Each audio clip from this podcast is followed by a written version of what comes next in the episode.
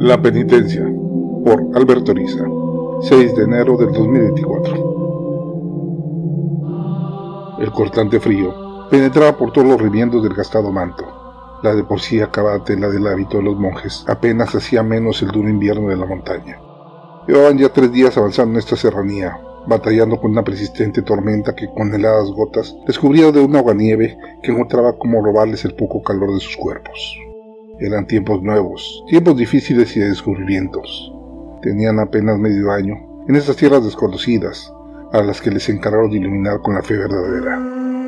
Su labor formó un altebetl, o estado étnico como se podía traducir, es decir, fundaron una localidad donde establecer una iglesia desde la cual esparcir la palabra del Señor, en las zonas remotas al oeste de la poblada metrópoli. La Orden de San Francisco se empeñó en ese objetivo desde su fundación, basados en Mateo se proclama esta vuelta nueva del reino del mundo entero para dar testimonio a todas las naciones y entonces vender el fin. Estas nuevas tierras eran sin duda la oportunidad de fundar la República Indiana, lo cual sería la concreción del ideal fundador de la orden, una tierra utópica de santa armonía y adoración al Altísimo. El carisma de la orden había dejado en claro que era el mejor medio para la conversión y convivencia aprender sus lenguas, traducir a sus términos la palabra divina, educar a los niños y compartir los oficios y demás medios de producción, cosa que no tardó en permitir organizar una sociedad armoniosa. La noble visión de Felipe II y su esposa Isabel de Castilla de eximir a los oriundos de las pesadas cargas que eran necesarias para los europeos fue el ingrediente necesario para lograr un cierto nivel de equilibrio, para evitar el abuso de los infantiles hombres de estas tierras partieron con la idea de llegar a unas tierras de los zacatenos, que los chichimecas conocían desde hace mucho. Como correspondía, ellos se postularon, pues desde su arribo habían recibido todas las facilidades de sus hermanos, tanto para integrarse a las labores evangélicas como para contar con más de lo necesario, lo cual para ellos ya era una falta, pues su voto era de pobreza absoluta. La orden, desde su reconocimiento en 1233, había venido evolucionando de diversas formas, instaurándose bajo la misma denominación en diversas regiones. Viajando a estas tierras, los frailes elegidos de la zona ultramontana española, francesa, danesa y flamenca, de la que ellos mismos provenían. Curiosamente, los de la familia cismontana no habían querido participar en el sueño de este camino al arribo del juicio final. Pedro de Gante, el maestro de maestros mismo, les había confiado esta labor de adentrarse en lo desconocido, y más llenos de fe que de certidumbres, lo tomaron como una penitencia personal para retomar sus votos esenciales. Ya sea por el conocimiento del clima a lo largo del año, o la presencia del maligno, como algunos de los hermanos decían, el camino no parecía llevarlos a ningún lado. El poco pan que cargaban, y tortillas que habían mermado hace un día, y la carencia de refugio los obligó a mantener un paso vacilante en la estrecha vereda. Agotados por la precaria situación, se rejuntaron bajo un frondoso árbol en medio de la nada, para por lo menos con el contacto entre sus pieles calentarse un poco. En silencio, cada uno buscaba cómo soportar esa pena física, convenciéndose de que era parte de la penitencia que Dios les enviaba. Ya muy entrada la noche, en el lapso que la lluvia paró y el frío se intensificó, escucharon a lo lejos los pasos de un hombre que extrañamente arreaba unas ovejas con desenfado. Lo más curioso era que venía en mangas de camisa y con un semblante de tranquilidad que contrastaba con las condiciones de los atrofiados monjes. Buenas noches, sus mercedes. Los vi pasar hace horas cerca de mi jacal, pero no me escucharon cuando los llamaba. Así que aprovechando que pasó la lluvia, decidí alcanzarlos. Tomen, saca un poco de leche para que se reconforten.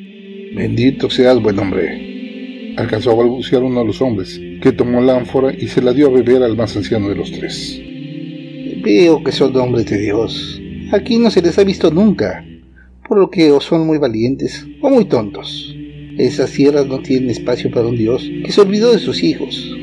Sin embargo, para personas de fe, puede tener un secreto para cambiar la historia si se pide con verdadera pasión y fe. Como usted, nadie es el dueño de sus pasos más que el Altísimo. Él nos puso en este sendero, así que si no conocen al Creador, Él nos trae a presentárselos. ¿Qué secretos son los que mencionas? Preguntó el más joven de los frailes. No me malentienda, soy un creyente total. Dios de los cielos es al fin de cuentas mi creador, mi origen y mi destino. Nada escapa de él, pero ese ser tan inconmensurable tiene más secretos en la tierra que estrellas de la noche. Y este oculto paraje cuenta con la capacidad de cambiar un evento en la historia para cada uno de los que pidan con verdadera fe. ¿Está diciendo que existe brujería que puede modificar la historia? No, No es brujería, es una puerta del Santísimo, solo disponible para los elegidos, un atajo para aliviar la carga de los que, como ustedes, dedican la vida a la salvación de las almas. Yo, como verán, nunca pude tomar los hábitos, pero fui heredero de la tradición que tantas generaciones lleva pasando, seguramente esperando su presencia para cumplir su cometido. Solo el Señor puede planear algo con generaciones de distancia, pues al fin de cuentas, Él dispone de cada uno de nosotros.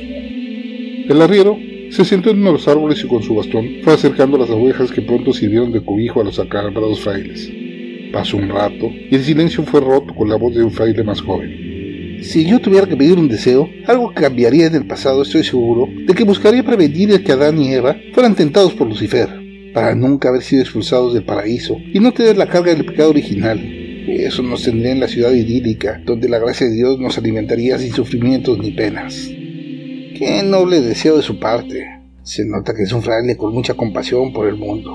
Estoy seguro de que Dios mismo espera que alguien así de y cambiaría toda la historia complacido. Querido hermano, creo que si bien es muy noble su pensamiento, yo tendría que remontar antes de la siquiera existencia del hombre, pues está claro que la fuente de todos los males ha sido el ángel caído, que fruto de su vanidad se quiso igualar al Señor y fue expulsado de su presencia. Yo pediría que eso no sucediera, que el mundo no tuviera que vivir los ataques del maligno y todo sería armonía. Es notorio que usted ha meditado grandemente su fe.